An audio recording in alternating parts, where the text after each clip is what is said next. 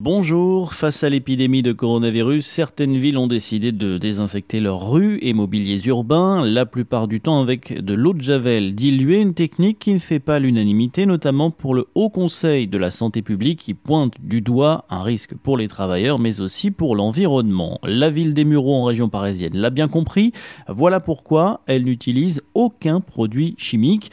Pour se refaire une beauté, la municipalité a fait appel en effet à un prestataire, la société EcoClean Normand qui utilise uniquement de l'eau, mais pas n'importe comment.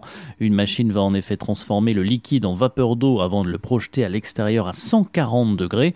Et contrairement à un nettoyeur haute pression qui utilise une force mécanique, eh bien la vapeur d'eau projetée va permettre de désinfecter les rues puisque le virus est éliminé à partir de 70 degrés. Un procédé qui n'a que des avantages puisqu'il permet de nettoyer les supports sans les abîmer, les devantures des commerces, les bancs publics, les sièges des abribus, tout y passe, tout ce qui est susceptible en tous les cas d'être utilisés par la population. Chewing-gum, mousse et champignons sont également éliminés des pavés et des autres surfaces, du bois au granit, une opération qui protège la santé du travailleur comme l'environnement. L'eau peut ainsi se déverser sans problème dans les nappes phréatiques. Pour le maire des Mureaux, la préservation de l'environnement et l'écologie fait partie de l'ADN de sa ville avec un objectif avoué.